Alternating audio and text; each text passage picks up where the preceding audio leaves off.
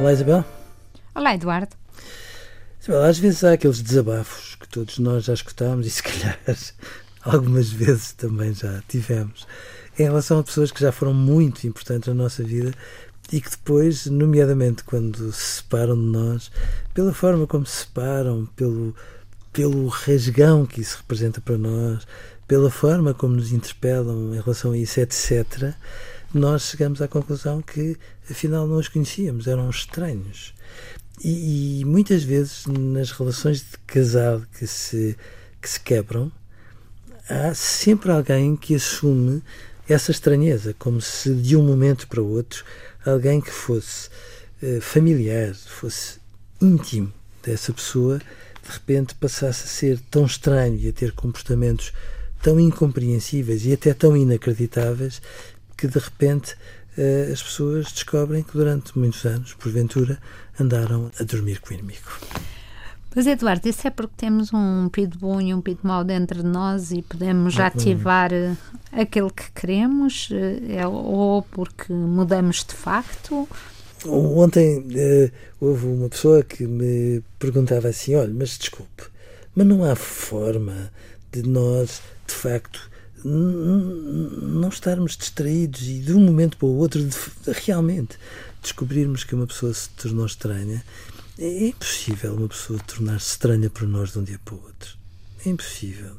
É impossível? É, Isabel. É porque, no fundo, as pessoas dão-nos sinais todos os dias. Nós sabemos aquilo que podemos esperar delas, tanto sabemos que às vezes não esticamos demasiado aquela relação. E, portanto, às vezes a dimensão mais. Uh... Mas é mais então não quisemos ver? Sim. Sim. Às vezes aquilo que nos magoa não é tanto a outra pessoa ser estranha, é nós, quando olhamos para nós, estranharmos-nos um, ehm, ao percebermos que tivemos um conjunto de atitudes que não têm nada a ver connosco, mas que no fundo nós não deixamos de, de assumir. Às vezes os estranhos somos nós. Mas eu acho que isso acontece muito nas relações, que as pessoas verem coisas nos outros que as magoam, que as chateiam, de que elas não gostam, que até as revolta, mas a balança pesa para as coisas que gostam. Sim. E, portanto, elas preferem olhar para as coisas que gostam e, e não lidar com as que não gostam. Sim. E depois guardam hoje uma coisa, amanhã outra coisa e vão guardando. Sim. E depois, num dia, de repente as boas deixam de pesar e vêm-se só as más, mas elas estiveram lá sempre. Sim, no fundo, nós no coração, se é legítimo pormos as coisas assim, temos uma espécie de centro de controle de qualidade que vamos associando tudo aquilo que é bom ou aquilo que é assim, na outra, assim ensina outra pessoa. E depois quando chegamos a determinada altura eh, quando a coisa começa a ficar empatada significa que a relação adoeceu.